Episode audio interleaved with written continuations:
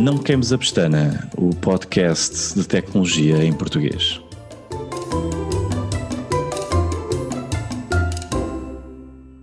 Olá, sejam bem-vindos a mais um episódio do Não Queimes a Pestana, o podcast de tecnologia em português. Este é o quinto episódio e, como sempre, tenho comigo o David. Olá, David. Olá, Ricardo. Olá, Renato. E, e o Renato. Olá. Olá a todos. Boas. Então, hoje, hoje até nem vos disse qual é que era o tema da pergunta de, do episódio 2. Vamos lá ver se vocês têm isso bem de memória. Um, qual é que foi o vosso primeiro computador? Lembra-se disso? Oh, isso é uma boa pergunta. Lembro-me, pois. Como se fosse ontem. É? Então vais Como se fosse ontem. Eu, o primeiro computador que eu tive foi um Spectrum 48K. Ah, muito bem, muito bem. Eu não cheguei a essa. Não, não, não cheguei a ter essa. É uh, sério? Eu nunca cheguei a ter um Spectrum. Renato? Foi, foi onde eu aprendi a programar em Basic e fiz um bonito relógio. Não. E tu, eu, Renato? Eu fui outro. Foi o que estava lá parado por casa, já há uns anos valentes. Mas que era uma peça de relíquia que hum, poderíamos chamar um peso pesado. Um portátil Commodore 286, monocromático em azul. Bela máquina, bela máquina, lembro-me. Renato é um jovem. Um 286, isso já é uma tecnologia altamente avançada. Exato. Com Até disco, tu, Ricardo. Com um disco de 20 megas, hein? cuidado. Oh, para quem tinha 48k de memória, isso era já quase um tera. Eu, o meu primeiro contato com computadores foi com os Spectros e tudo isso, mas em casa de amigos, porque na altura não tinha, não havia, não tinha possibilidade de ter, de ter em casa. E o meu primeiro computador acabou por ser, uh, acabou por ser já um, um 8086, portanto anterior aos 286 e essas coisas todas. Um, hum. Era, era um computador que já na altura tinha 768 capas de RAM e tinha uma coisa espetacular que, que tinha acabado de sair, que era uma drive de disquetes de uh, eh, 3,5. Ou seja, uh, eu tinha uma drive, aquilo tinha uma drive de disquetes de, de 5 e 1 quarto, que era normal, e tinha uma segunda drive de disquetes de, 5, de, de 3,5. E então, como naquela altura foi quando começaram a sair estes disquetes 3,5, eu era o, o, fornecedor lá de casa das transferências das disquetes antigas para as novas. E então era, o meu, era a, minha, a minha tarefa. Isto foi, isto foi o primeiro computador que tive em casa, com um ecrã uh, monocromático laranja. Uau! Era um Hyundai. Uau. O computador era de, é de marca Hyundai. Espetacular. Foi, é... foi muito fixe. Eu, eu, eu, tive, quer dizer, vamos lá, eu tive 48k, mas foi numa fase um pouco mais tardia, né? já tinha sido lançado. Isto porquê? Porque o meu primo uh, teve, não é? Comprou esse 48k antes de mim há alguns anos e depois eu era um pouco mais jovem. Um, ehm, já numa fase mais tardia, meu pai acabou por comprar. Depois tive o 128k, que foi o seguinte, que já tinha hum. leitor de cassetes integrado. Sim, Fantástico. Sim. Eu jogava, eu jogava muito, tinha jogava muito com isso, que casei de, de uns amigos lá, lá do, do bairro. Mas era, era jogos era míticos. Jogos, sim. Jogos míticos, Blue Brothers, Blue Brothers. Prince era, of Persia. Prince of Persia. Persia e, para mim, Prince of Persia já foi na fase Amiga, no Amiga 500, que, eu, que eu, jogava. É, é. Bons Também tempos também passei muitas horas no, no Amiga. Mas um jogo que eu jogava muito uh, no, no meu 8086 era o era uma coisa que era o Elifoot, que era uma coisa de gestão de Sim, futebol. sim, sim, lembro perfeitamente.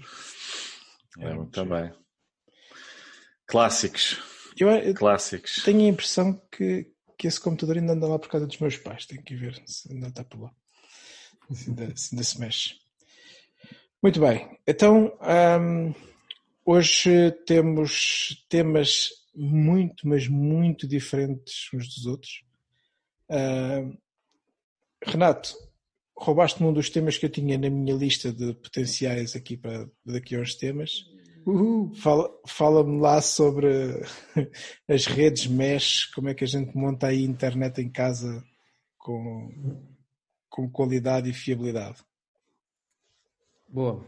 Ora, então, para este tema, uh, isto naturalmente vem com os vários desafios que nós vamos tendo uh, em casa e eu acho que todos acabamos por senti-lo mais cedo ou mais tarde, que acaba por ser como conseguir fazer chegar a rede wireless a todo lado, não é? Uh, nem que seja à casa de banho.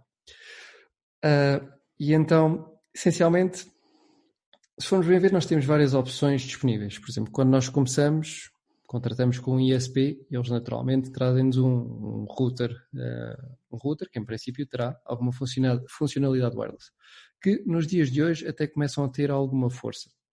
Mas quando eu me pus nesta aventura, uh, e mais ou menos comecei a ter a, a, solução que tenho implementado agora, já foi há dois anos, e não eram assim tão bons uh, os, os routers que, pronto, que que acabavam por me pôr lá em casa.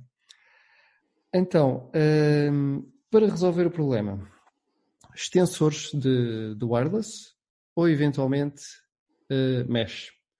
Vou explicar um bocadinho os dois e vou-vos dizer porque é que eu acabo por preferir o, o último. Ora, a ideia do, do, extensor e do mesh não é nada mais nada menos do que colocarmos mais pontos de cobertura de rede wireless dentro de casa. Agora, o que acontece é que quando nós colocamos, por exemplo, via, via extensor, e no meu caso acabou até por ser uh, utilizando uh, Airports Express, que não estão mortos, muito bem pelo contrário, continuo a utilizá-los porque esses dispositivos são maravilhosos para conseguirmos fazer streaming de áudio pela casa fora, uh, para os vários pontos onde a gente possa, possa vir a ter uma, uma coluna. Mas, por exemplo, na sua lógica mais natural de, desta tal extensão de, de rede, um, normalmente eles estão sempre limitados a um problema que para mim é muito grande, que é os nós que fazem a extensão da rede são obrigados a conseguir falar com o nosso central. Ou seja, nós nunca conseguimos verdadeiramente esticar muito a rede, estamos sempre limitados, neste caso, ao contacto de, uh, dos nós conseguirem chegar, a, chegar ao central. Que para apartamentos uh, mais, mais pequenos não, não é problema nenhum, mas se nós tivermos assim uns quantos hectares de terreno, como eu não tenho, uh, já poderá não ser, não ser ideal. Um, eventualmente, a forma como, como se pode resolver isto uh, acaba por ser utilizando um outro tipo de tecnologia, que é uma, uma tecnologia chamada por mesh, que basicamente o que ela faz realmente é um nó, como o próprio nome indica, uma espécie de teia de aranha, em que nós podemos ir acrescentando vários, vários, vários pontos, vários nós, e eles já não são obrigados sequer a estar ligados com uh, o, ponto, o ponto original. Depois existe aqui também um outro conjunto de vantagens, que é quando nós utilizamos extensores, aquilo que nós temos que fazer uh, normalmente é atribuir nomes diferentes de rede a cada um desses pontos de extensor. Uh, até podemos for eventualmente atribuir o mesmo nome, mas vamos ter um problema muito grave, que é quando eu tenho o telefone, por exemplo, digamos assim, ligados ao quarto e a minha sala é do outro lado da casa se houver a menor das chances do meu telefone conseguir ainda estar agarrado a este meu ponto original, que é o do quarto, quando eu me desloco para a sala, ele não se desliga. Isso para mim vai ser um problema, porque de facto, quando eu estiver na sala, estou por uma unha negra agarrado a um dispositivo que está muito longe, que me está a meter muito erro no, na transmissão do sinal e obviamente vou sentir muita degradação na, na performance do, pronto, do, do dispositivo e da rede que é uma coisa que não acontece com, com a tecnologia de meshing. A tecnologia de meshing ela vai estando sempre a pingar, por assim dizer, a ponderar e a perguntar ao dispositivo qual é que é, ou identificar qual é que é o nó que está, mais, que está mais próximo dele. E de uma forma completamente transparente para esses nós, aliás, para esses dispositivos, eles saltam de nó em nó, ou de ponto em ponto, tendo então sempre assim a, a maior cobertura. Pronto, e de facto eu neste momento sou um fã incondicionado uh, aquilo que é o mesh, obviamente, isto nem tudo é, é, bonito, nem tudo é elegante, porque quem coloca uma tecnologia em base de mesh vai ter que sacrificar alguma coisa. E aquilo que sacrifica acaba por ser a performance. Porque, uh, por exemplo, se vocês tiverem uma ligação uh, a gigabit uh, em casa, eu posso vos dizer, no meu caso em concreto, e sinto isto mesmo, mesmo o que aqui acontece.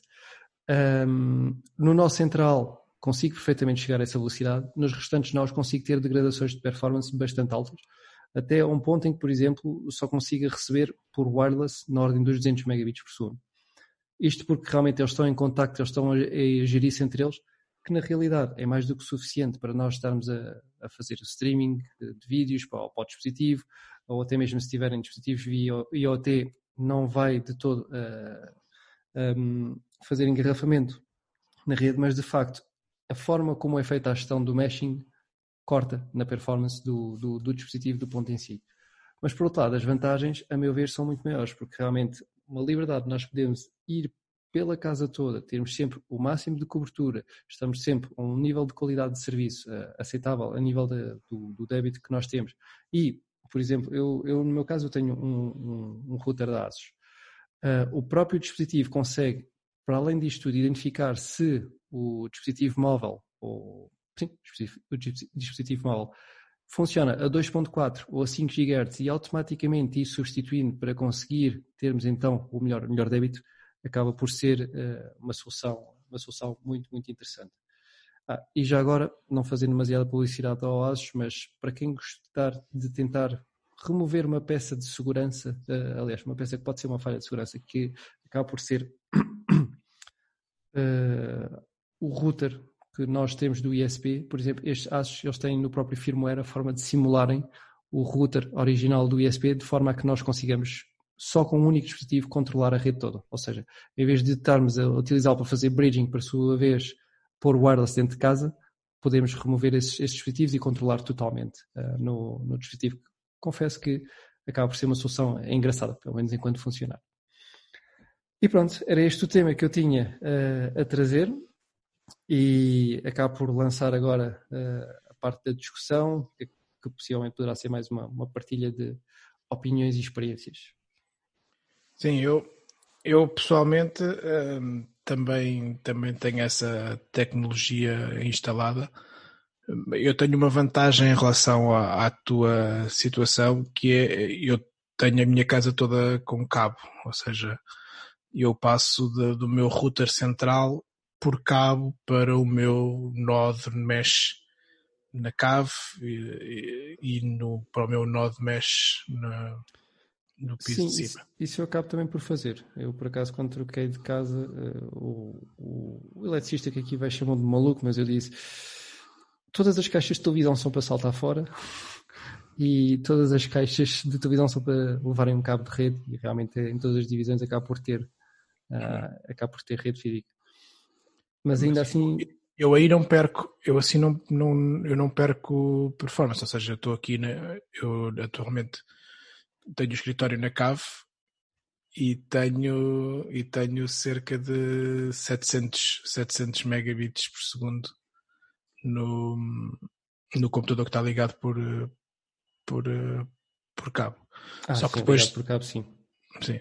Uh, que vem, que vem do, que vem do nome. Sim, que vem do, que vem do nome. Mas quando eu ligo por Wi-Fi, normalmente fica ali no caso dos 500 e tal megas, mais ou menos, com, com, com o iPhone que é, eu, não, eu tenho o, router Asus que é um bocadinho mais fraco que o teu, o, de, o, o central, e depois os nós tenho uma, uma coisa que é mesmo específica para mesh da Asus também, que é o que são os Lira. Uh, pá, que estou tem, tem dias estou, tem dias que estou satisfeito, tem dias que não estou assim tão satisfeito.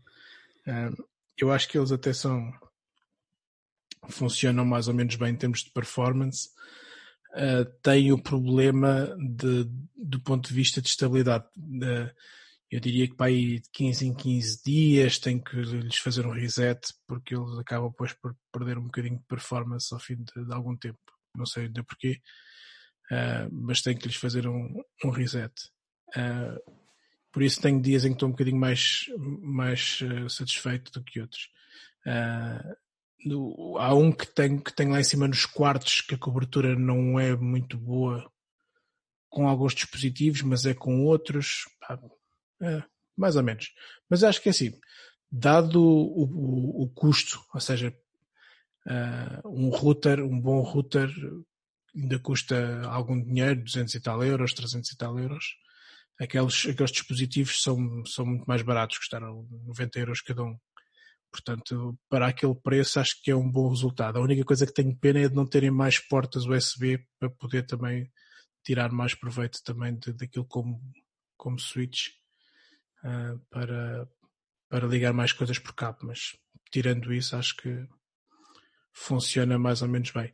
E tem uma coisa que eu gosto muito, uh, que é, para já, uh, a consola de gestão daquilo é, é muito porreira, tem muitas capacidades, aquilo, os routers da ASUS têm muitas funcionalidades interessantes, nomeadamente poder instalar um, uma VPN, poderes ligar lá discos que depois possam ser cedidos de fora, tem muitas coisas interessantes. Um, mas uma das coisas que eu gosto muito aqui é a, a passagem de, entre dispositivos, ou seja, eu quando vou entre pisos a passagem é muito rápida, ou seja, ele agarrar o novo, o novo router que está mais perto é, é muito eficiente. Que era uma coisa é... que eu não tinha com, quando tinha os routers separados uh, com outra tecnologia. Pronto, e é mesmo aí que realmente que, a meu ver, está a vantagem de, de meshing, porque pá, essa, essa passagem completamente transparente para o ponto de rede que tem o sinal mais forte é, é pronto, é um descanso. A verdade é que sim, é um descanso. Sim, sim. É. É, eu, eu, a minha contribuição, primeiro, queria ir na linha do que o Renato disse há pouquinho. Acho que eu fui utilizador dos Airport Express durante algum tempo aqui em Portugal e acho realmente os equipamentos foi uma pena que a Apple tenha descontinuado porque eram simples para parametrizar, eh, permitem-te realmente essa componente do fazer o AirPlay de áudio para, para outras divisórias e quem, quem pôr uma coluna simples e ter a possibilidade de ter áudio, acho que é super interessante e era uma funcionalidade interessante. Do ponto de vista de mesh, Uh, no Brasil eu utilizo uh, também os AirPorts, mas são os Extreme e tenho dois dispositivos ligados por cabo de rede, um no piso de cima, outro no piso de baixo. Que, uh, pronto, para mim era importante por causa do Wi-Fi AC, não é? Do, do protocolo AC, ter conseguido ter uma velocidade relativamente alta e estável e, e, com os cabos a gigabit ligar a cada um desses dispositivos consigo ter a rede, a rede realmente numa performance muito boa mesmo estando conectado via Wi-Fi, via 5G uh, em toda a casa, não é? Conseguir distribuir um sinal. Um, aqui, realmente, em Portugal, uh, curiosamente, o apartamento tem 100 metros quadrados e uh, o router mesmo da nós, o novo, não é? Gigabit funciona perfeitamente e alcança a casa por completo, portanto não tive a necessidade de criar uma mesh.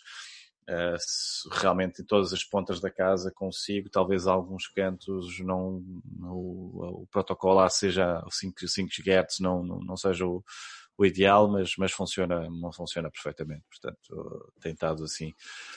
Sim, de facto é uma coisa que eu, que eu tenho notado, que os ISPs nesse aspecto, uh, daí eu estar a dizer que foi há dois anos antes, porque nos últimos dois anos eles têm feito assim umas mudanças bastante interessantes a nível dos routers uhum. deles mesmo para, pronto, para, para pôr um sinal bastante mais forte dentro de casa.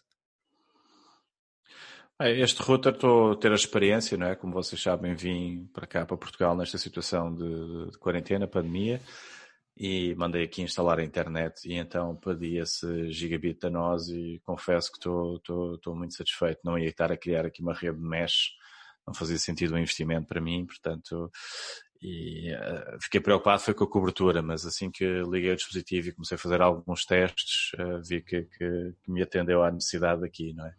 Uh, no Brasil, pá, a passagem do, do, sinal por dois pisos já, já se torna uma situação bem mais, mais, mais complicada e aí precisava. E tenho visto, quer dizer, eu sei que há coisas mais modernas, tenho também olhado no ponto de vista de redes mesh, coisas mais mais modernas, como a própria Google lançou alguns, eu vi nos Estados Unidos esses produtos, não é? A rede mesh deles, de Wi-Fi, uhum. com, com, com, com, os routers deles, muito interessante. A Linksys também estava com umas ofertas muito, muito interessantes. E tentado a ler um pouquinho mais sobre agora alguns outros uh, uh, roteadores que fazem mesh também, mas que têm compatibilidade com o HomeKit. Uh, para adicionar ali um layer de, de, segurança, sobretudo para quem tem câmaras de vídeo em casa, é interessante, mas isso são, são outros temas e outros assuntos. Vocês alguma vez chegaram a utilizar um, uh, Powerline? Sim. Eu, eu tive, eu ainda, acho que ainda tenho para aí umas coisas de Powerline que utilizei no apartamento, porque aquilo cobria quase tudo, mas menos o escritório, e então precisava ali de uma cobertura. Pá, aquilo para a altura não era, não era nada mal. Estamos a falar, se calhar, aqui há uns 8 anos, 9. Uh, e aquilo dava-me dava-me 200 megas de transferência de, da sala para o, para o quarto à vontade não era, não era um mau produto. Não, não era, era interessante, é uma solução engraçada para quem não tinha RJ45 em toda a casa, conseguir ter ali uma taxa de transferência um pouco melhor do que os 100 megas, não é, dos, dos, dos antigos uh, eh, um, uhum. routers, uh, e, enfim, pronto. Uh, utilizo, cheguei a utilizar, confesso, também foi, foi um período pequeno, não é, porque entretanto apareceu tecnologia um pouco mais moderna, que permitia, com estes protocolos Wi-Fi, ter velocidades um pouco superiores. Então, mas utilizei sim. Olha que, olha que isto não é uma tecnologia morta, por acaso. Uh, ainda no outro dia estive a falar com, com, com amigo meu e ele estava, pronto, estávamos aqui nestes, nestes debates do, das redes e companhia. E, por exemplo, a Devolo lançou uh, exatamente a nível Powerline a funcionar Wi-Fi e também com mesh. Ou seja, é uma coisa que ainda assim está, está a dar as suas cartadas. E acho que eles vão para débitos de 1.2 GB. Já, já não, é nada, não é nada mal. Pois, é, é, sim, é, acho que agora é, é que é os novos da Devol, acho que sim. Eu já vi umas coisas nos artigos que falavam em 1.2 GB, sim. Dos novos da Devol. Eu acho interessantíssimo, ou seja, terceira vez estar a passar um cabo adicional pela casa, não é, da RJ45, utilizares os cabos não é, que já tens da eletricidade e poderes ter essa taxa de transferência, sim. muito, muito interessante. Uh, os preços são agradáveis? Uh, epá, acho que ali é abaixo de 500, vai três dispositivos também assim na ordem dos 300 e tal. Está na linha. Tá. Sim, eu acho que é um preço, é, eles estão todos mesmo, mais ou menos dentro da mesma gama de preços.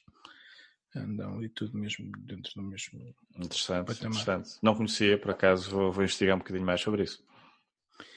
Mas eu, eu, por acaso eu gosto destes da ASUS. A ASUS tem um sistema que, que é interessante, que é o que é o, eles têm um mesh próprio, que é o iMesh, uh, e, e, que hum, funciona com praticamente todos os routers, todos os routers novos deles têm, têm cobertura com aquilo e portanto tu podes pôr ou esses Lira que são mesmo específicos para, para mesh ou então routers normais que podes usar para fazerem parte dessa rede. Eu, por exemplo, estou a pensar para, para ter um bocadinho mais de cobertura, sou capaz de precisar aqui para casa de mais um ponto uh, e comprar aqui um, um router para, para acrescentar aqui essa, a, este, a este sistema. Mas acho que é, acho que é um bom, um bom produto. Bom tema, Renato. Um, acho que é uma área que ainda havemos de voltar a ele com mais frequência porque é sempre estão sempre a aparecer coisas novas e acho que vamos uh, ter tema para falar sobre isso. Uh, passamos aqui ao tema do, do David. Um, aqui temos uma, uma área um bocadinho mais uh, complicada para a malta mais adolescente. Uh, que vamos falar um bocadinho sobre controle parental dos dispositivos uh, familiares, digamos assim. Um é tema, tema popular entre os jovens. Exato. uh, bom, acredito que isto seja naturalmente um assunto mais relevante para, para quem seja pai, não é? ou para quem está próximo de vir a ser pai de um, sobretudo um adolescente, não é? Porque além de ser pai, ainda leva um tempo até que as nossas crianças comecem verdadeiramente a ter um dispositivo ou a interagir com um dispositivo, não é? Ah, eu, como tenho uma filha ah, a chegar ali à fase da adolescência, naturalmente senti a necessidade de, de, investigar, procurar, não é? Não é que eu já não tenha trabalhado também numa empresa de segurança uh, informática, portanto era consciente de, de, destes riscos e destes, destas, destas questões, mas ainda assim, pronto, muita, muita coisa evoluiu desde então e senti a necessidade de, de ir procurar mais sobre este assunto. Uh, pronto, acabei por, uh, por enverdar, não é, naturalmente, pela, pela escolha da plataformas e dos sistemas operativos que eu utilizo em casa, não é, Macintosh, então adotei agora no iOS, uh, julgo que a partir da versão 11 ou 12, se não estou em erro, uh, que eles uh, adotaram, obviamente, a possibilidade de a gente monitorar dentro de um grupo família, na, na monitorar os nossos, os nossos filhos, não é? e, e julgo que é um tema bastante, bastante importante porque trazê-lo aqui, porque há muitas vezes, às vezes, pessoas não têm a consciência que essas ferramentas estão à disposição uh, deles, não é? Para poderem fazer essa gestão, mas também, de alguma forma, os benefícios, não é? Acho que este tema pode-se alargar por outros temas além da tecnologia, não é? Uh, relacionados mais até que, que tipo de, de, de, educação, etc., devemos dar, ou que tipo de acesso os jovens devem ter à tecnologia na, na sua, na sua generalidade, mas, mas um, trouxe este assunto hoje aqui porque acho que é importante partilhar a minha experiência e partilhar um pouco o conhecimento que adquiri ao, ao fazer a seleção. Há diversas uh, soluções, muitas delas cross-platform. Uh, uma daquelas que eu tenho visto que é bastante mais popular nesse, nesse sentido uh, chama-se Custódio, com, com quê de queijo uh, e tem realmente uma solução de aplicativo e de, de instalação de, de, de software em, em, qualquer tipo de dispositivo, não é? seja Microsoft, Macintosh, Android, uh, iOS, não é? qualquer tipo de, de plataforma, Kindle, inclusive eles têm, lembro-me. Um, e isto permite a gente monitorar, bloquear uh, contactos, chamadas, uh, o tempo de utilização, um, que horários é que o, os dispositivos móveis, sobretudo que são mais populares entre os jovens, não é? Que horas é que eles podem mexer no telemóvel? Uh, que, que, aplicativos eles podem ter acesso? Uh, que contactos eles podem uh, aceder ou que pessoas eles podem ligar? Com quem é que eles podem trocar mensagens? monitorar que tipo de páginas de, de internet eles estão a visitar, escolher o tipo de conteúdo que eles podem aceder à internet e, inclusive, ao ponto de poder uh, restringir também palavrões, uh, enfim, as, as, as, possibilidades são realmente uh, imensas, não é? E, e particularmente para mim tem sido proveitoso porque tem sido até uma jornada para me educar a mim mesmo na utilização do meu próprio dispositivo, não é? De facto, no caso da Apple, uh, nativamente a partir do iOS e a partir dos dispositivos uh, dos, dos, dos, Macintosh, não é? Uh, conseguimos já estabelecer esses critérios, mas também a nível pessoal vamos, vamos, vamos sabendo como é que a gente está a consumir, o que é que a gente mais utiliza e mesmo nós, nós mesmos também podermos vigiar, porque está disponível não só para as crianças, mas no caso dos dispositivos Apple também disponível para vermos como é que nós estamos a utilizar e aqui retirar também algumas ilações se estamos viciados a utilizar demasiado, não é? Porque isto não é só uma questão dos jovens, hoje em dia também é uma questão do adulto, uh, ver como é que, enfim, utiliza o seu dispositivo. Mas voltando ao tema do controle parental, uh, pronto, implementei esta solução com, com, com a minha filha mais velha uh, onde eu consigo colocar aqui, uh, sobretudo os pontos mais importantes para mim são as horas de descanso, uh, as horas que ela tem acesso um, ao, ao, dispositivo, o que é que ela pode fazer, quanto tempo ela tem, e isto é interessante, por exemplo, definir por categoria. Eu acho que é importante que eles tenham acesso e tenham contacto, pelo menos na minha perspectiva, acesso à tecnologia desde cedo para se tornarem proficientes um, nos aspectos de tecnologia mas também com alguma moderação, porque tipicamente não, não sabem o que fazer, o que, o que ler e ter cuidado, obviamente, com as ameaças que existem uh, na internet. Então, uh, eu não sei, é um, é um assunto naturalmente uh, que eu acho muito interessante, para, sobretudo para, para, para, os pais, que eu não o vejo às vezes muito discutido, conversado na, na, nas plataformas, quer dizer, fala-se como como ponto realmente uh, importante, mas uh, pelo menos na, na, experiência que eu tenho dos amigos à minha volta que têm filhos, às vezes não vejo uma disciplina tão grande ou um conhecimento até uma, na área da tecnologia para saber como fazer ou como implementar. Um, então há aqui várias soluções, naturalmente, para quem tem dispositivos iOS, já sabem que a partir do uh, iOS 11.12 não é, conseguem criando um grupo de família no, no, no iCloud um, que os filhos tenham naturalmente o mesmo dispositivo. Se não tiver o mesmo dispositivo e tiver Android, há outras soluções como a Custódio, mas também há mais opções no mercado. Poder implementar estas, estas um, soluções para, para melhor gerir o tempo, não é? As crianças, como sabem, hoje em dia consomem quase tudo, não é? Têm Instagram, têm acesso ao YouTube, têm acesso a conteúdo eh, e podem até desenvolver aqui alguns, alguns problemas de ansiedade, inclusive hoje em dia é um tema que se fala muito relacionado com certas frustrações que a própria mídias sociais podem trazer, não é? Do consumo rápido e a vidas dos outros que são fantásticas e as deles não são tão fantásticas. Portanto, é sempre importante limitar e ao mínimo, pelo menos monitorar uh, esse tipo de acesso. Então, a partir do iOS 12, as pessoas já têm essa possibilidade nativamente, não é? Poder fazer essas parametrizações e isso pode ser extensível ao computador que a criança está a utilizar, um Mac ou um, ou um Windows.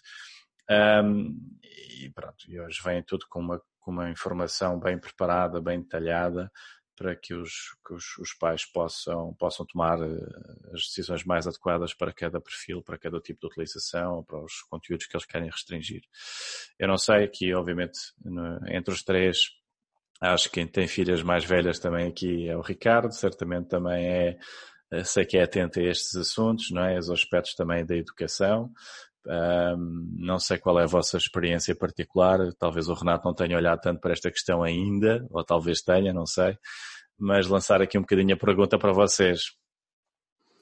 O Renato, o Renato tem, tem um controle total sobre o filho, não é? Um, eu,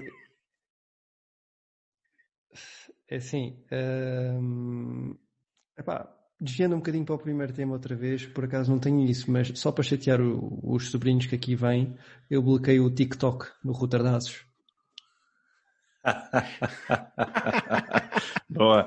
Não, se este é um bom aplicativo, realmente eu acho que satura completamente os pais de hoje em dia, porque o TikTok é, é para, para mim, é, é o assunto que eu mais ouço falar aqui em casa, não é? é então, e tu, Ricardo, que é que Epá, eu, tenho, eu tenho muita sorte um, porque, só para terem ideia, a única pessoa que tem TikTok, ou melhor, que tem o TikTok instalado cá em casa sou eu. Ok, pronto, vou sair. Boa. Até logo. Exato, é isso. Estamos aqui perante, perante um millennial. Não. Uh, epá, eu, tenho, eu tenho o hábito, sempre, sempre fiz isto porque hum, quando a minha filha mais velha nasceu, foi uma das preocupações que eu tinha a mais médio prazo, a questão da, desta, da tecnologia.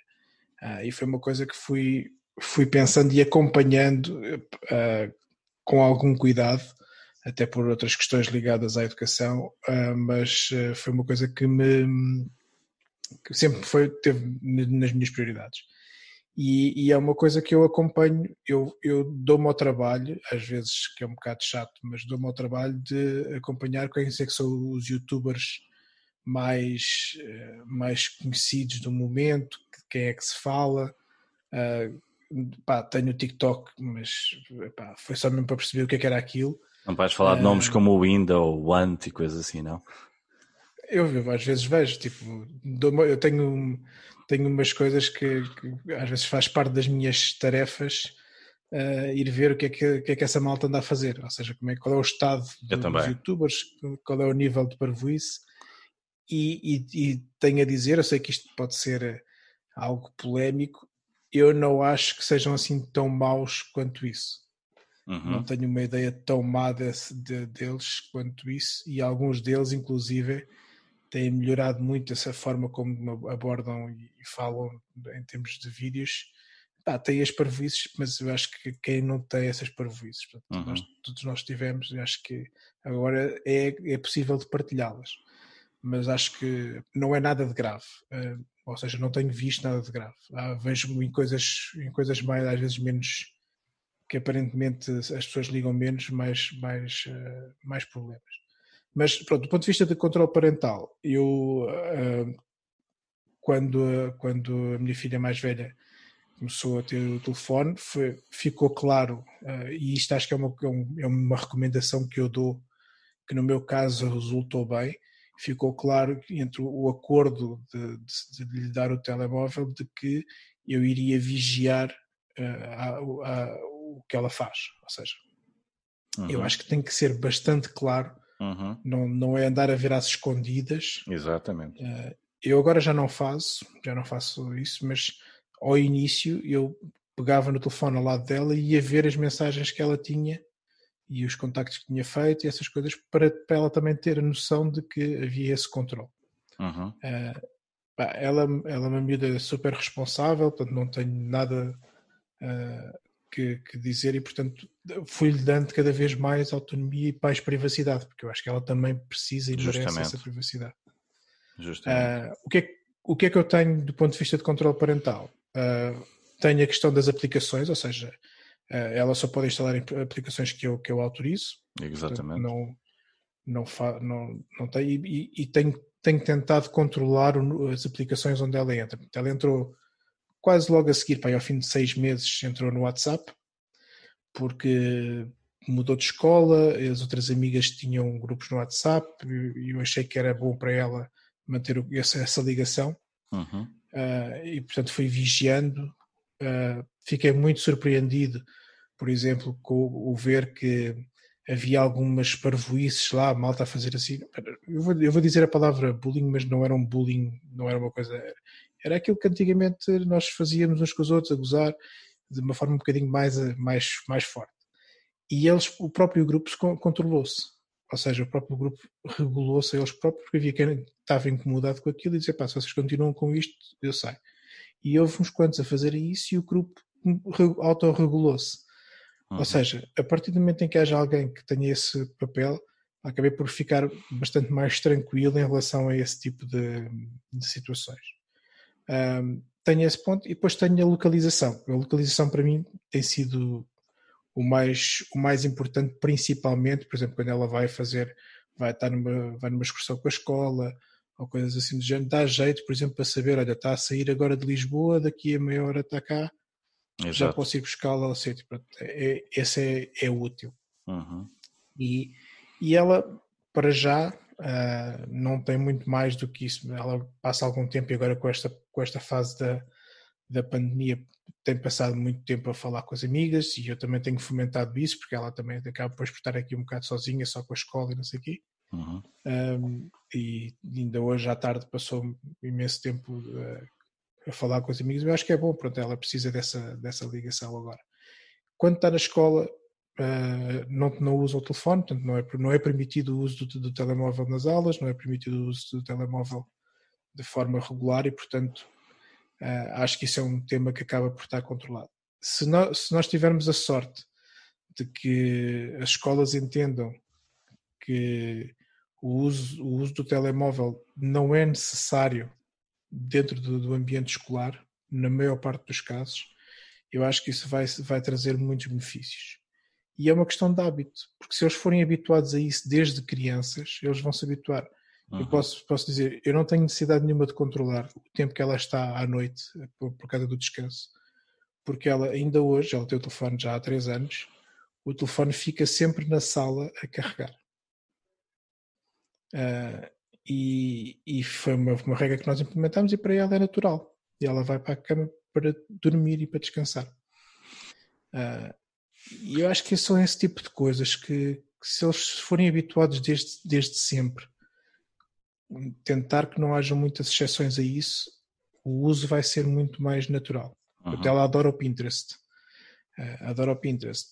Pronto, eu achei que era interessante e ela até hoje nunca sequer me falou, olha, quer o TikTok ou quer o Instagram, ou quer, não, não, não tem interesse, não, não vejo interesse, eh, não. Agora, eu também, tenho, também vejo outras pessoas, outros, outros amigos e coisas assim que têm, têm problemas um bocadinho mais, mais sérios com isso. E nos rapazes, a questão dos jogos, uh, pá, mas eu aí torna-se mais. Eu jogava, epá, eu jogava um dia inteiro, saía da escola, passava o dia inteiro a jogar. Exato.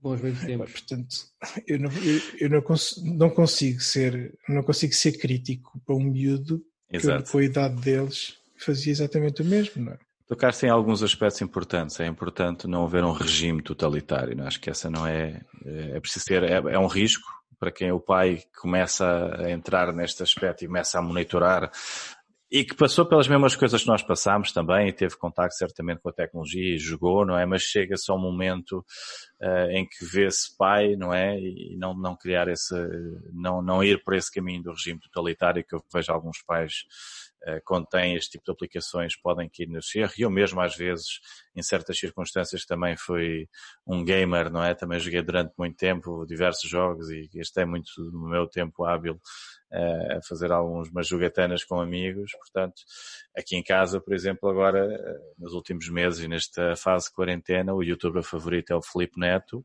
é? que é um brasileiro que uhum. gamer, é? sobretudo Minecraft, e ela gosta muito do Minecraft e tem construído e tal, gosta de lá fazer umas coisas no Minecraft e tem naturalmente passado um pouco mais de tempo, que é normal, uh, na plataforma. E aí eu né, nesta fase de quarentena e de observação diária e de olhar e tal, e quanto tempo é que está, um, né, corri alguns riscos de poder ter realmente sido mais, uh, mais totalitário, não é? Mas umas advertências no sentido de, de, controlar. Em relação àquilo que falavas da escola, acho que é, é importante, obviamente, isto acompanhar outros, outros vetores aqui. Uh, eu tenho a sorte realmente na escola da, da minha filha não é permitido telefone, ok?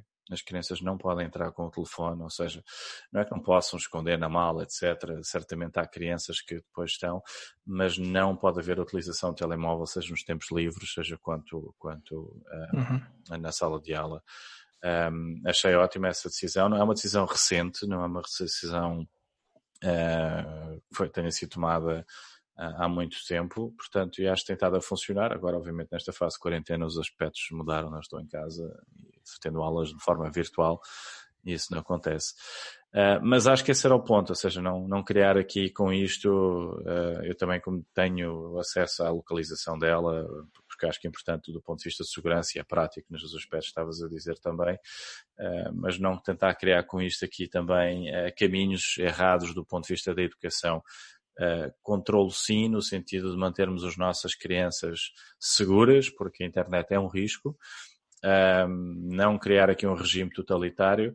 Eu acho que uh, cada criança tem o seu estilo, não é? Eh, e a implementação, obviamente, para quem é divorciado sabe que é o meu caso, a minha filha mais velha é filha do, do meu primeiro casamento, cria também algumas, alguns desafios adicionais.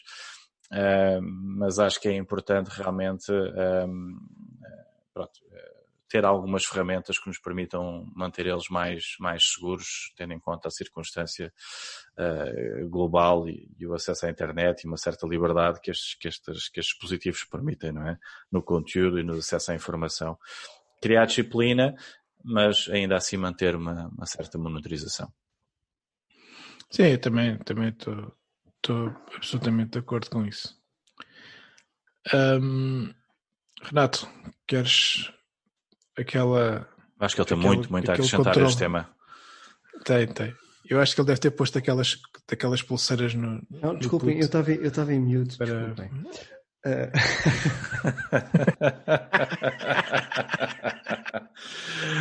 Não, eu acho que, acho que há de ter certamente o teu pensamento não, isso, sobre o assunto, que vai ser confrontado depois com a realidade, ora, não é? Ora bem, tá, estás a, estás a falar muito bem. De facto, hum, pá, por um lado até tenho alguma curiosidade que venha essa fase, mesmo para, para acabar por descobrir para ver o que é que, o que, é que vai acontecer. Agora, hum, realmente eu concordo uh, com vários pontos do, do, que vocês disseram, que algum controle tem que haver, uh, numa lógica realmente totalitária, quase ali em 1984 também não faz, não faz muito sentido. Uh, mas por outro lado, realmente esta abordagem com o que o Ricardo estava a dizer, que é ir acompanhando aquilo que são as tendências e tentar perceber, por acaso eu já tinha visto e não me recordo do, do youtuber que, que fez essa referência, mas na altura foi com a saída do Snapchat, que depois ele até brincou e mostrou o perfil dele de Snapchat e das várias previstas que, que ele ia fazendo, que foi, foi quando saiu. Que é tal coisa de, efetivamente, nós conseguirmos perceber, uh, afinal de contas, o que é que é o software em si, o que é que potencia, qual é que é as suas, as suas potencialidades e obviamente entendermos os riscos que, que, possa trazer ou não, para também conseguirmos com isso utilizar e ajudar a defender-nos na, na, nossa própria, na nossa própria casa. Agora, por exemplo, eu como pequeninos ainda não tenho uh, propriamente nenhuma experiência de controle. Mas, por exemplo, com graúdos, posso dizer que acaba também por se aplicar. Como vocês sabem, por exemplo, o, quando vocês definem uma família no, no iPhone, no iPhone não, no, no, no, ecossistema Apple, se vocês quiserem, podem inclusive saber onde é que estão localizados os vários familiares e, e por aí em diante. Ou seja, nesse sentido, uhum. por exemplo, acaba por ser uma, uma funcionalidade que, muito francamente, eu acho muito interessante.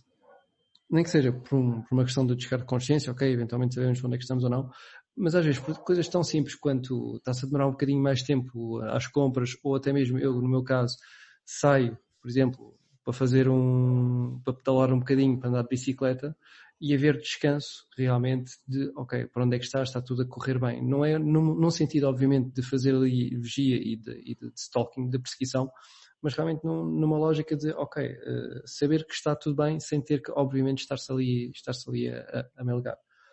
E, e nesse aspecto. Sim, aquela coisa do, do, do que, que, era a aplicação antiga, eu por acaso achava mais piada essa aplicação antiga da Apple, uhum. do, do Friends, que era interessante, nós chegámos até a utilizar isso para, para do género, olha, estou a sair de casa, uh, vamos nos encontrar para, às vezes que às vezes íamos Exatamente. ao Porto e, e eu ficava a saber, olha, ele já está, ele está a sair agora, portanto Sim, demora X é, minutos. É daquelas funcionalidades que, é pronto, na minha lógica de naturalmente pessoa que chega sempre atrasada, uh, pronto, acabava por utilizar isso como ferramenta de, pronto, não vale a pena estarem sempre a telefonar ou eu aqui preocupado a ligar, olha, pronto, estou a sair, podes seguir se quiseres. E, e pronto, e conseguias, conseguias ver onde é, que, onde é que eu estava. Mas de facto, é, é aquela tal história, é aquela tal lógica de, também já não me recordo quem que me disse isto, mas é um dos pontos, aliás, recordo mais ou menos, foi, foi quando eu, numa altura, achava que ia ser professor de tal relacionado com educação física e era um, um, um professor que estava na altura na Cefad um, e ele dizia que um dos momentos ou uma das coisas mais estressantes na vida de uma pessoa são os transportes públicos. Porquê? Porque, efetivamente, quando olhamos para o, para o relógio, é daqui a uma hora que vai passar o autocarro, estamos bem. De repente olhamos para o relógio, é daqui a cinco minutos pum, temos que ir a correr, estamos ali super estressados. Depois chegamos à paragem, estamos à espera. Estamos, será que eu perdi? Será que não perdi? O que é que está a passar? Entretanto, os minutos vão passando. Só o facto, por exemplo, termos aquele ecrãzinho a dizer os minutos que faltam para chegar ao autocarro é um descanso enorme. E isto não deixa de ser um bocado um paralelismo disso mesmo. É, em vez de nós estarmos preocupados sem saber, o facto de percebermos, ok, daqui a X minutos vai chegar, é um tranquilizador brutal. Uhum. Sim, sim. Concordo. É verdade. É, sim, senhora. É verdade. Muito bem. Então, um, passar aqui para o, para o meu tema. Uh, e o meu tema é um bocadinho diferente. Uh, eu acho que é uma das tecnologias que eu acho que vai mudar uh, muita coisa daqui para a frente. E estou a falar da mobilidade elétrica. Um, Hoje vamos fazer aqui uma primeira abordagem a este tema, porque isto é algo que eu estou certo que vamos também voltar a falar muitas vezes, porque há aqui muita coisa a desenvolver. Eh, eu, eu uso, eu tenho um carro 100% elétrico há dois anos Show e meio, off. mais ou menos. Hum. Uh, fiz uma, uma experiência, fiz uma experiência numa altura um, eh, em que tive que comprar um carro e queria comprar uma coisa barata porque não ia, não ia andar muito. Uh, e portanto o tema de que a autonomia, que é sempre um tema que quando se fala de carros elétricos era, era sempre mais limitada uh, e para mim não era, não era um tema porque eu de facto faço muito poucos quilómetros. E portanto eu tenho um Renault Zoe há dois anos e tal, a autonomia ainda era do meu modelo antigo, ou seja, ele já era, já era usado, uh, e, a, e, a, bateria faz-me 120 km sensivelmente. Uh, portanto, dá-me para ir a, Lisboa e vir.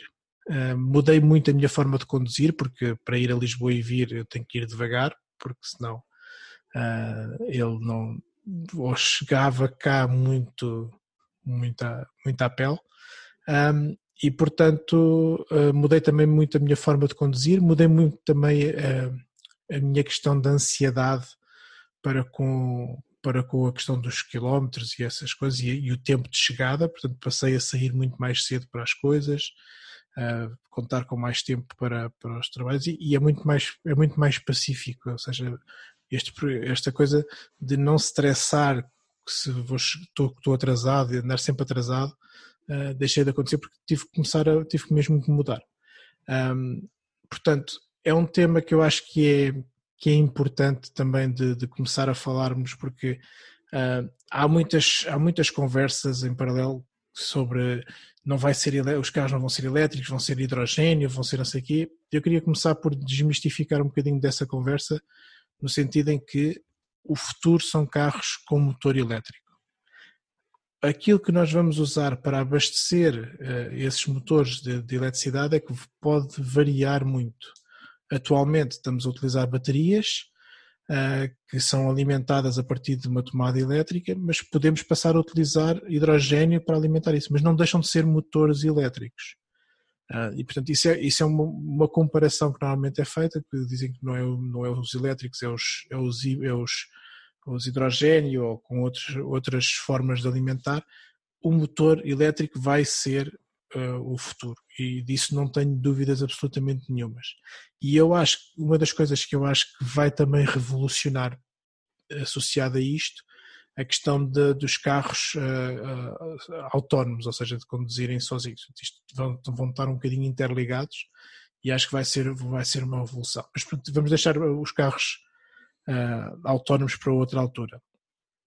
Queria, queria, queria deixar aqui alguns pontos para quem está a pensar num, num tema destes, uh, que é os carros atualmente uh, já começam a ter alguma autonomia, os carros elétricos que, que existem no mercado. Já existem bastantes carros com 300 km de autonomia, 400 km de autonomia, uh, e portanto a coisa já pode ter, ter aqui pernas para andar. E por isso, com 300, 400 quilómetros, já é uh, qualquer coisa que dê para fazer uh, uns percursos normais de trabalho e até mesmo algumas viagens um pouco mais extensas. Dito isto, eu continuo a achar que ainda não é para toda a gente. Ou seja, uh, temos ainda desafios grandes do ponto de vista de rede de carregamento. Há, há, há uma rede cada vez mais extensa e há pontos que carga em cada vez mais sítios, mas como os tempos de carga são sempre um pouco mais longos do que aquilo que é o carregamento que nós estamos habituados do combustível, uh, acaba por sempre ser mais limitado a forma como nós carregamos. Uh, eu posso vos dizer que uh, em dois anos, em dois anos e meio, ainda não comprei o carro, o cabo de, de carregamento de rede pública, porque só o carrego em casa. E essa é que eu acho que é a, vantagem e o ponto que, que, é importante realçar. Se não tivermos um ponto de carregamento em, carro, em casa, eu uh, pensaria duas vezes nesse, nesse cenário, de, na possibilidade de, de ir uh, para um carro elétrico. Eu tenho a experiência do meu irmão, o meu irmão não tem garagem com ponto de carga, comprou um carro elétrico, uh, faz 150 km por dia Uh, só que a questão é que ele tem um ponto de carga mesmo ou em frente, em frente à casa dele. Só que às vezes ou está variado ou está ocupado e lá vai ter que deixar noutro sítio qualquer e inventar um outro ponto de carga para, para a noite. Portanto, eu ainda acho que não é uma coisa que sirva para todos. Também acho arriscado que a maior parte dos modelos que existem no mercado seja o carro principal de uma família Uh, o meu, eu não é, nós temos um carro a uh, combustão grande para fazer mais as viagens, para irmos de férias ou coisa assim. Uh, mas ainda assim, nós temos, para nós, tem sido muito útil. Para já é uma poupança de dinheiro bastante grande. Carregar na rede pública não é, não é o mais barato atualmente, já foi, porque era de graça, mas agora já não é. Uh, e acaba por não ser assim tão barato. Mas carregar em casa é. Ou seja, eu faço, eh, eu gasto um euro, um euro e meio por cada 100 km que faço com o carro. Portanto, que é, que é um valor, é um valor muito bom. Portanto, eh, para começar, para abordarmos aqui, para a primeira abordagem eh, a este tema, queria trazer-vos esta, estas ideias, ou seja, para é, é um caminho sem retorno, acho que, que é uma experiência muito boa, ou seja, a condução de um carro elétrico é muito interessante, é muito, é muito porreira, uma sensação diferente, o silêncio uh, e, e a, a, a, velocidade com que tu consegues, uh, o carro é muito mais ágil do que qualquer outro carro a combustão. E, e, e, acho que isso, nesse sentido, é uma experiência muito interessante. O Renato está aqui a fazer um, umas caretas. Uh, ele também tem uma coisa semi-elétrica. Conta lá o que é que. Ora bem, eu estava-me a rir pela parte da agilidade. Peço desculpa. Porque digamos que. Experimenta lá comparar um Zoe com o meu com, com um Clio. Um carro assim com um balasto desses não pode ser ágil. então, mas fez um Tesla, como é que tu defines o Tesla então? Eu não tenho Tesla, aí é que está. Ah, não, uh, assim, o, eu gostei muito do, do tema que o, que o, Ricardo trouxe, porque, pronto, eu sou um pouco aficionado de carros e, e de facto acabo por concordar plenamente com o Ricardo, que é, neste, neste preciso momento nós temos um problema grave que acaba por ser o, o tema das emissões. Pá, isso é um problema a resolver ou sim ou sim. Uh, pá, isso para ser resolvido, obviamente a solução mais óbvia e ideal é teres algo que ande ou coisas que uh, utilizem energia, mas que não emitam emissões. Renata, Primeiro-Ministro. Não. Depois logo veremos, por exemplo, como é que tu vais reciclar baterias por mais que digas que depois metes nas paredes da casa que é para armazenar a energia dos painéis solares, eventualmente uhum. é um problema que vais ter que resolver. É. Mas, hum, mas a questão é que epá, eu recentemente, ou relativamente recentemente, fins de dezembro, hum, fui afortunado uh, pela empresa de conseguir uh, um carro híbrido.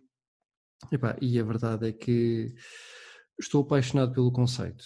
E aqui até, em algumas coisas, choca um pouco com aquilo que estavas a dizer, Ricardo, eh, por exemplo, da questão de ser carro, o principal carro da família, porque realmente quando tens aqui o, um pouco o bom dos dois mundos, eh, eu, por exemplo, vejo como, como um carro utilizável para, pronto, para as minhas viagens principais, porque tenho uma autonomia mais ou menos de 60 km em elétrico, que para as voltas aqui na zona é mais do que suficiente.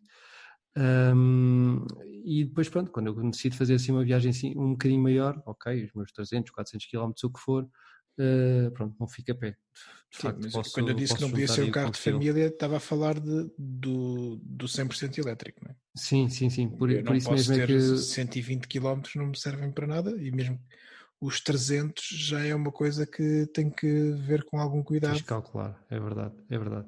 Mas por isso é que eu gosto muito deste conceito do híbrido. De facto, é, pá, tenho passado pelos mesmos estágios que tu tens estado a dizer. Por exemplo, a condução uh, mudas drasticamente. Uh, eu, se calhar, a parte da combustão acabo por utilizá-la neste momento, talvez 20% da utilização do, do, do veículo é mesmo só se eu estiver em autoestrada e realmente quiser assim um bocadinho mais, um bocadinho mais de força, ou se estiver a fazer um, um longo curso. Uh, mas lá está, toca também no tema de como é que consegues carregar o carro. E, e, isso eu acho que é, é, verdadeiramente um grande problema e um grande limitador para, para os dias de hoje para, para, pronto, para um veículo com, com este tipo de energia, porque se não tens uma casa, se não tens uma forma talvez mais deselegante a tirar um, um, uma extensão cá para baixo para carregar o carro, ou se não tens uma garagem onde, onde possas pô-lo a carregar, epá, andar à luta pelos poucos pontos de carregamento que existem disponíveis uh, nas cidades não, não é de todo um incentivo para se fazer a, a mudança e a adoção para o, para o tipo de veículo. Certo. Um, e de facto, a condição muda muito, porque é isso que tu dizes, para já aprendes a tentar uh, aproveitar mais a energia cinética. Uh, uhum. andas, andas mais devagar, mas também tentas andar de forma a ter que travar menos, também tentas andar de forma a que tenhas que acelerar menos, tentas realmente deslizar o máximo possível uh, e aproveitar tudo que tu, tudo que tu tens disponível, porque efetivamente senão pronto, vais, vais ficar a pé. Tão rapidamente eu faço 50 km com, com a bateria, como posso fazer 15 eh, ou 20. Eh, se, se tivermos uma condição uh, muito, digamos, à lá cidade para arranca, acelerar a, acelerar a fundo para parar a fundo 5 metros depois, não, não, não, não temos hipótese. Um, mas pronto, como conceito, é um conceito muito interessante, reeduca-nos, sem sombra de dúvida, e, e, pronto, e com o híbrido para pessoas que são um bocadinho mais como eu, que talvez gostem mais de, de um desportivismo, temos o bom dos dois mundos, porque então, depois, especialmente quando temos um motor de, de combustão combinado com um motor elétrico, uh, temos valores de 200, 300 cavalos assim disponíveis à ponta do pé, é, pronto, é, é interessante. Mas olha que eu não sei se há diferenças, mas eu, por exemplo, a travagem, no meu caso, no meu carro, aquilo faz-me regeneração, ou seja, a travagem é benéfica do ponto de vista de bateria. É, sim, portanto, sim, no meu caso, na cidade, no, no para-arranque é bom. Uh, é, mas ainda assim, tu para pôres a, a, mexer, acabas por, acaba por não ser eh, um balanço positivo. Uh, aliás, eu por acaso eu tenho, tenho-me surpreendido porque o manual dizia que o carro que em modo, eles têm, eles têm, têm, tens dois modos, tens um modo, aliás, tens vários modos, tens full elétrico, tens híbrido e dentro daquilo que é o híbrido tens a, com a opção de regeneração ou não. Ou seja, quando tu metes sem regeneração, uh, ele deixa de rolar mais o carro, mas ele também faz ali umas outras gestões na parte do, do, do combustível. É tipo os EcoPros dos, dos, dos BMWs. É, e curiosamente consegues rolar mais em EcoPro do que, por exemplo, com a parte da, da, da, da regeneração. E tu, David, como é que vês aí a, essa questão da mobilidade elétrica?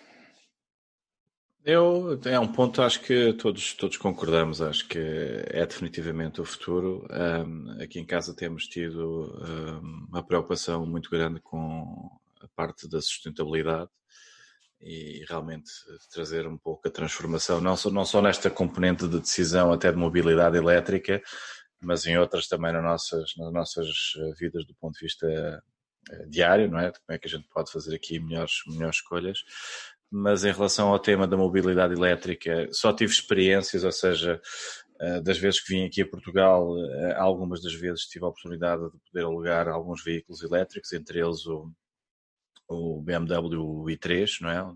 Fiz aí algumas, algumas voltas com, com o carro.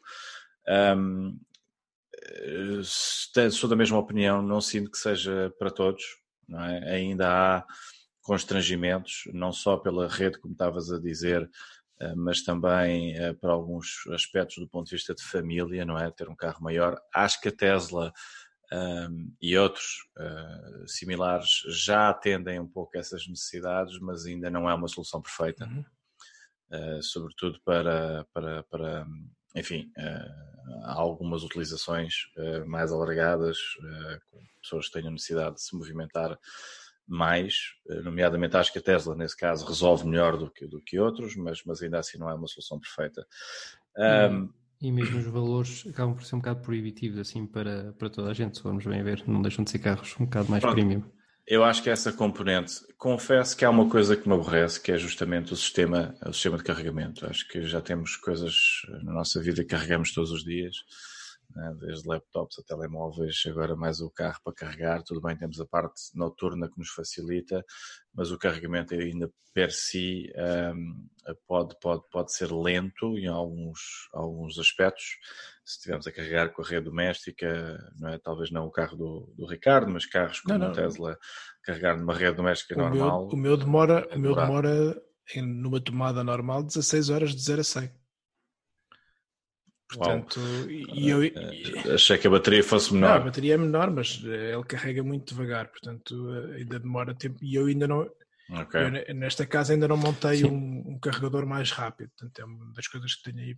É uma gestão que tem que ser feita uh, para, uhum. para, para, gerir os tempos de carga e quando é que eu vou precisar do carro.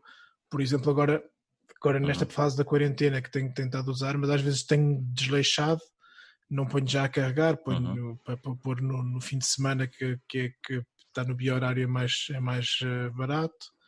Uh, uhum. E às vezes depois esqueço-me uh, que é aquela coisa, um gajo deixar, esquecer-se de carregar o carro, depois outro dia não tem carro para andar. Por isso é que às vezes, às vezes tem que ser uma coisa muito, muito tem, tem que entrar mesmo num, num processo de carregamento mais rápido, que é isso que tem que montar em e casa. Entre entra mais um tema também importante, que é uh, a própria infraestrutura que tu tens em casa. porque por mais que tu queiras, por vezes até meter mais amperagem para carregar o carro, por exemplo, o teu quadro pode não aguentar. Ah, Ou seja, depois também poderá obrigar-te a fazer esse tipo de alterações que não deixam de ser. Isso eu fiz logo, isso eu fiz logo quando vim para cá, foi a primeira coisa que fiz foi subir a, a amperagem. Para, para... Eu confesso que a melhor solução aí é, é realmente termos a oportunidade de, de ter uma, uma vivenda, uh, ter um sistema de uh, solar, não é, de captação de energia e, e, enfim guardar essa energia em, em, algumas baterias e depois aí obviamente a partir disso conseguimos também carregar uh, os automóveis e então a solução aí torna-se ainda mais mais sustentável, muito mais interessante realmente, como, como o Renato dizia, também há, há, uma preocupação aqui com a bateria e a reciclagem dessas baterias, quando chegarmos ao momento da, uh, da, da, idade máxima desses carros e troca as baterias, o que é que a gente vai realmente uh, fazer. Não é a solução perfeita, mas acredito que realmente o motor elétrico, como dizias, uh, Ricardo, é, é, é definitivamente futuro. Agora, que sistemas é que vamos utilizar aí? Como é, como é, que isso vai resolver? Eu acho que é um primeiro passo, então acho que também devemos dizer aqui que é importante que tenhamos dado esse passo e que realmente já haja uh, uh, uma, uma, necessidade de, enquanto sociedade, nós estarmos a fazer esse movimento, não é? Para, para que isso possa ter um impacto melhor no, planeta e no futuro e no futuro dos nossos, dos nossos filhos. Sim, e depois, depois há a questão, da, mas ainda não é a, a questão da mobilidade. Pronto, e, e para terminar, que também já vamos aqui longos nisto. Uh, a questão da mobilidade uhum. elétrica não é só também os carros elétricos do ponto de vista de consumo individual, ou seja, os transportes públicos passarem a ser elétricos vão, vai ter um impacto também uh, grande e a questão também do, dos transportes de mercadorias passarem também a ser de alguma forma elétricos, portanto os, os carros, e aí um bocadinho mais conjugado mais uma vez com os carros autónomos, os, os Tesla, aqueles caminhões que eles têm, de, os Tesla que são autónomos a conduzir, eu acho que isso vai ter um impacto, como já existe atualmente, por exemplo, uh, barcos uh, que, cargueiros que, tra transportam coisas uhum. da China para a Europa ou daí uhum. e que são completamente autónomos, que não têm ninguém a conduzir aqueles barcos. Uh, e portanto, essa, essa, essa é, um, é um passo que vai ser muito importante na questão da mobilidade e da forma como as coisas vão ser no futuro, que se eu daqui a uns tempos puder pura e simplesmente, em vez de chamar um Uber, chamar um carro autónomo que me vai levar de um ponto para o outro, e se esse custo for uhum.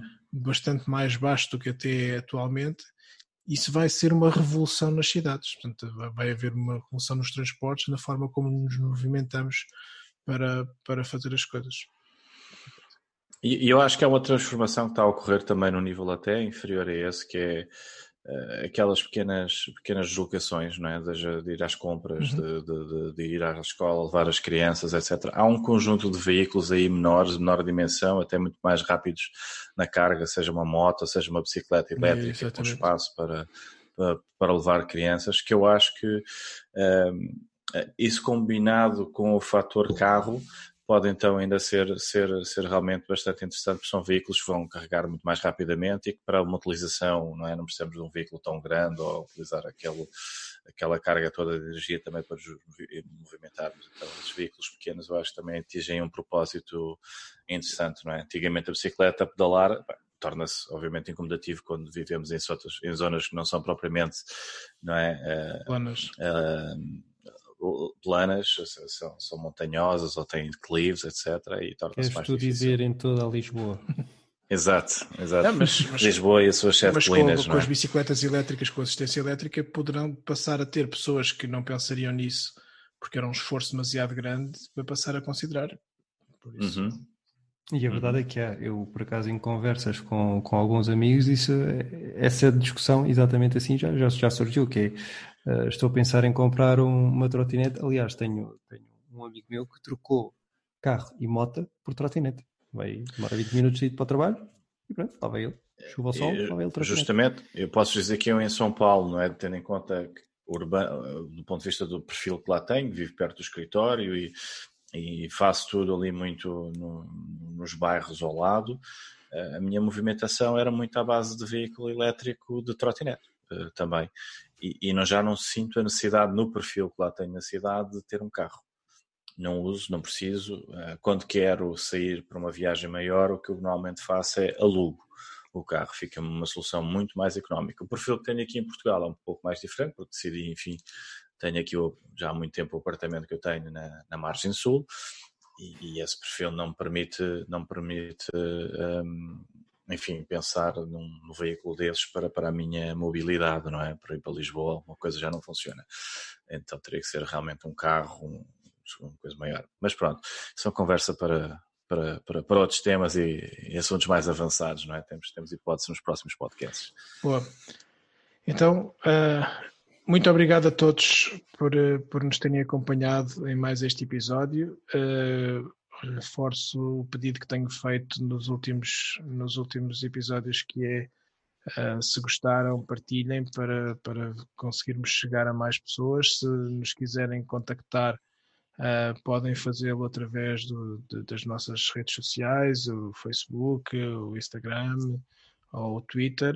Um, e, e, vamos, vamos tentando ser aqui o mais reativos possíveis às vossas ah, solicitações. É, e agradecer também ao Renato e ao David uh, que, que, que, trouxeram aqui dois temas uh, muito, muito interessantes e que havia muito mais para dizer, mas que temos que cortar aqui algum, algum tempo. Uh, Ricardo, desculpa lá, só um, uma pequena coisa que eu me lembrei do teu tema, que é então e o pessoal que faz as modificações dos carros assim um bocado tuning, metem as panelas Como é que eles vão resolver agora o tema do Está barulho? espetacular. E chamar a atenção. Espetacular. Não há mais barulho. Ah, ah, não há mais barulho. Então metem, ah, metem, é. metem, metem colunas. Com, com, agora eles gostam de som. Ui. Portanto, metem um som a simular esse, esse, barulho. Aliás, acho que há uma legislação que fala, que se falava, não sei se isso é verdade ou não, uh, que havia uma legislação europeia que dizia que os carros que precisavam, do elétricos precisavam começar a fazer algum ruído por causa de questões de segurança rodoviária. Nisso eu estou de acordo, nisso eu estou de acordo. Já, Agora... já assustei muitas pessoas, é verdade, é essa. Muito bem. Então Muito obrigado mais uma vez. Ok. E até ao, obrigado. Até ao próximo episódio. Um abraço. Até ao próximo. Obrigado.